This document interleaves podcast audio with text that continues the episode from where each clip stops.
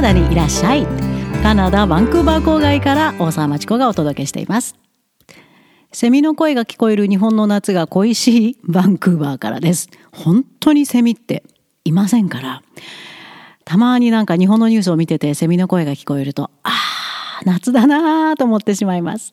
さあ今日はカナダと日本の大学の大きな違いについてご紹介します。カナダに移住してから日本の生徒を継続指導しているカナダからの特別オンライン授業サポートグループと言ってもいいですね。カナダクラブが今熱気に溢れてます。夏の熱気に負けません。今までどこにこんな優秀な生徒たちが隠れてたの？と思うほどすごいレベルの生徒たちが集まってくれています。特にパンデミック以来、多くの留学中の日本人生徒の力になってきたり、これからは日本じゃなくて世界レベルの大学進学をという頑張る中学生、高校生。そんな優秀な子供たちの留学準備特訓をしています。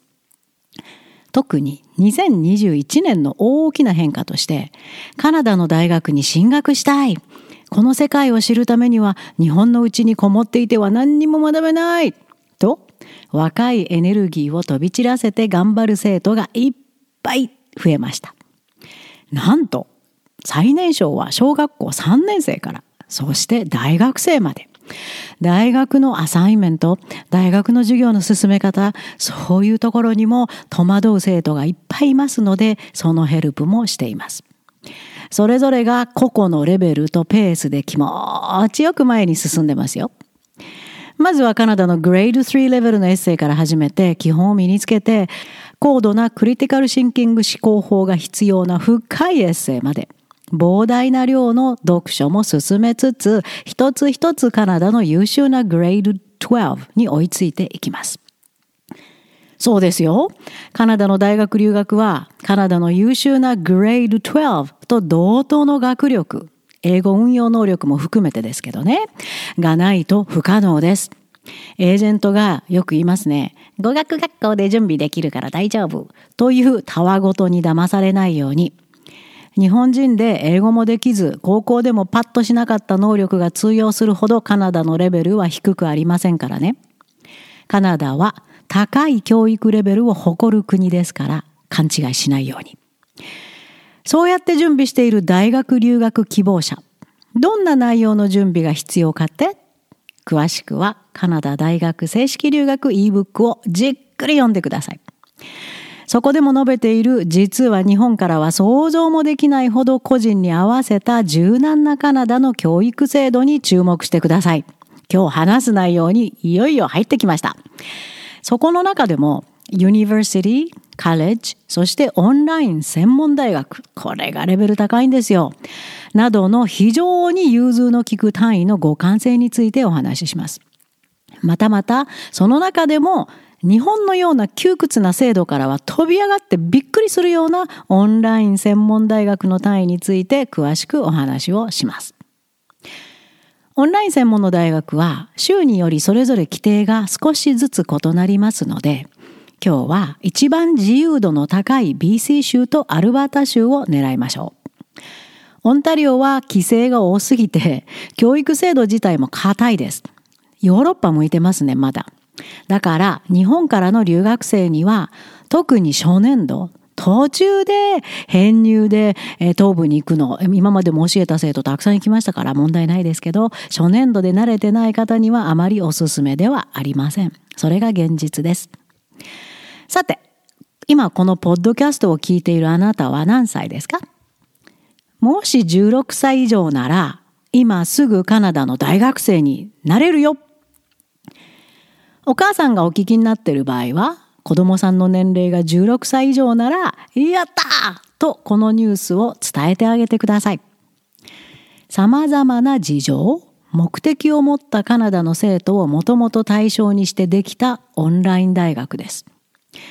世界中を旅しながら単位を取る学生、仕事をしながら単位を取りためる学生、外国で暮らしながら単位を取る学生たちのためにできるだけ柔軟性を持たせた大学です。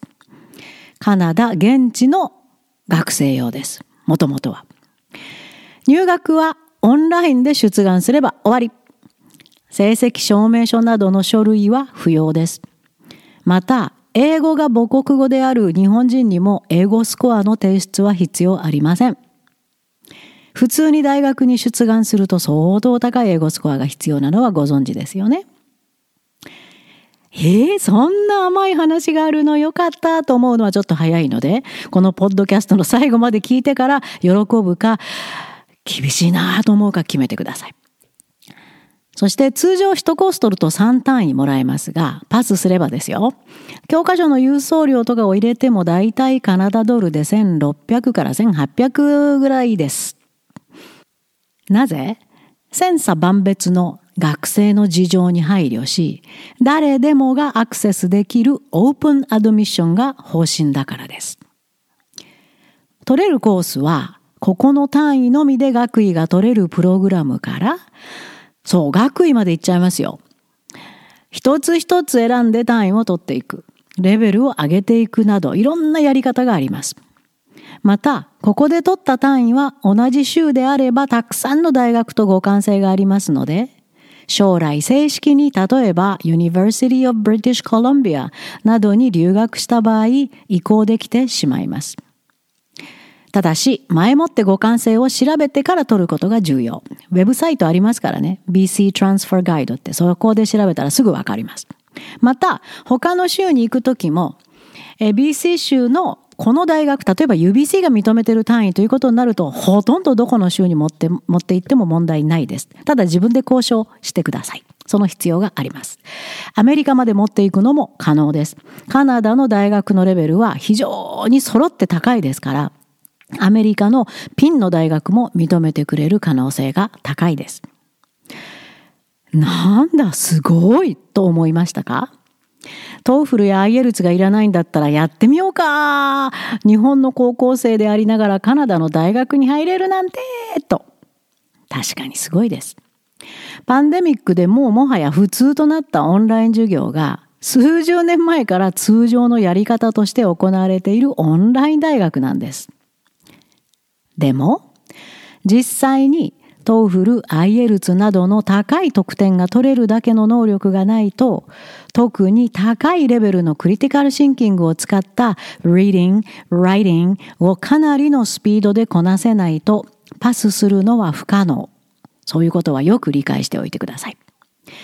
オンライン大学は通常の対面授業での assignment、試験などより相当厳しい難易度を保っています。そうでないと、オンラインの価値が下がってしまいますからね。難しいですよ。ですから、日本で普通に勉強している高校生には進めません。残念ですが。カナダ大学留学を目指して必死で準備勉強をし、かなりのレベルまで上がってきた高校生、クリティカルシンキングを使ったリーディング・ライティングが分かってきた高校生にのみ、実際にカナダに来るまでの貴重な体験として履修を進めています。それも結構なサポートがまだまだ必要なので私もつきっきりです。えー、こんなレベルをやるのがカナダの大学？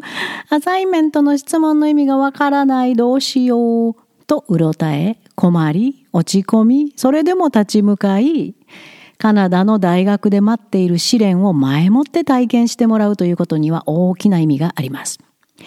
今までにオンライン大学を履修した生徒たち、ここでの勉強と体験がなかったら、大学に入った途端落ちこぼれてたかも、と感想を述べています。今ではカナダ大学正式留学を目指す生徒たちに必ず通ってほしいプロセスともなりました。みるみるうちに考え方が大人になる生徒たちを見るのも指導者冥利です。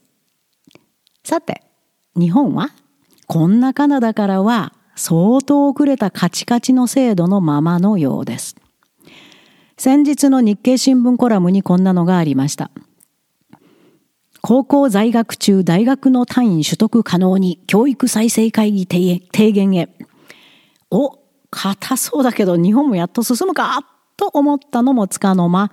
なんだ、全然カチカチのままやん。と。目的は？高校と大学の在籍期間を柔軟にすることで学力や意欲に応じて留学などの選択肢を取りやすくし多様な人材の育成につなげる狙いがあるだそうです。高校は3年大学は4年という確一的な教育を続けていては優秀な人材を育てるのは難しいとの危機感があるだそうです。確かにカナダと比べると個々の能力を完全に無視し間違った平等教育を続ける日本の欠陥には気がついているようですがカナダは優秀であれば高校の単位などあっという間に取れますし留学生はひいひいいますよ。そこ忘れないで。オンライン大学も認めているように16歳の大学生なんかざらにいます。大学に至っては全くの個人ペース4年なんて決めてかかってる人ほとんどいませんよ。1年次2年次という呼び方もありません。早く駆け抜けるのもあり2年で卒業した生徒も実は教え子でいるんですよ。文化人類学を取りまして2年半だったかな卒業しました。その代わり何をする時間もなくて勉強ばっかりしかしなかった。外にも行かない。髪を切りに行くのも時間もったいないから自分で切ってたというすごいペースでしたけど可能でした。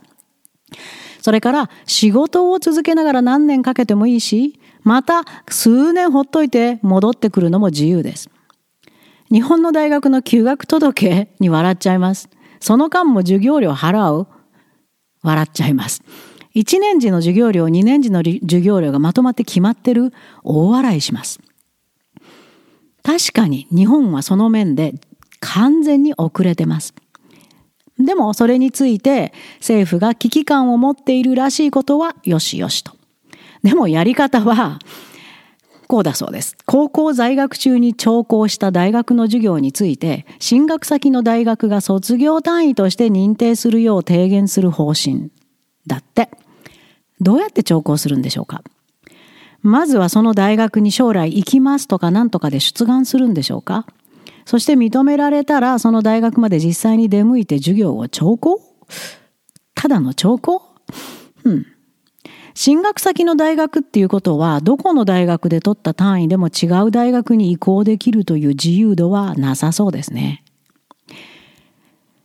うん。外国人である日本の高校生にでも何ら規制なしで正式な大学単位履修を認めてくれているカナダと比べてどうですか？もう一度日本には黒船襲来が必要かもしれませんね。おいおいおいあんたたちずれてるよもっと国開こうよって。さて衝撃を受けた皆さんあなたのあなただけの能力に教育が全てを合わせてくれるカナダにいらっしゃい。日本の高校までで勉強を一生懸命頑張り、全く異なるカナダのクリティカルシンキング学習の準備をしっかり進めたあなた、ご相談ください。スタートからゴールまでリードして一緒に走りましょう。大学はカナダにいらっしゃい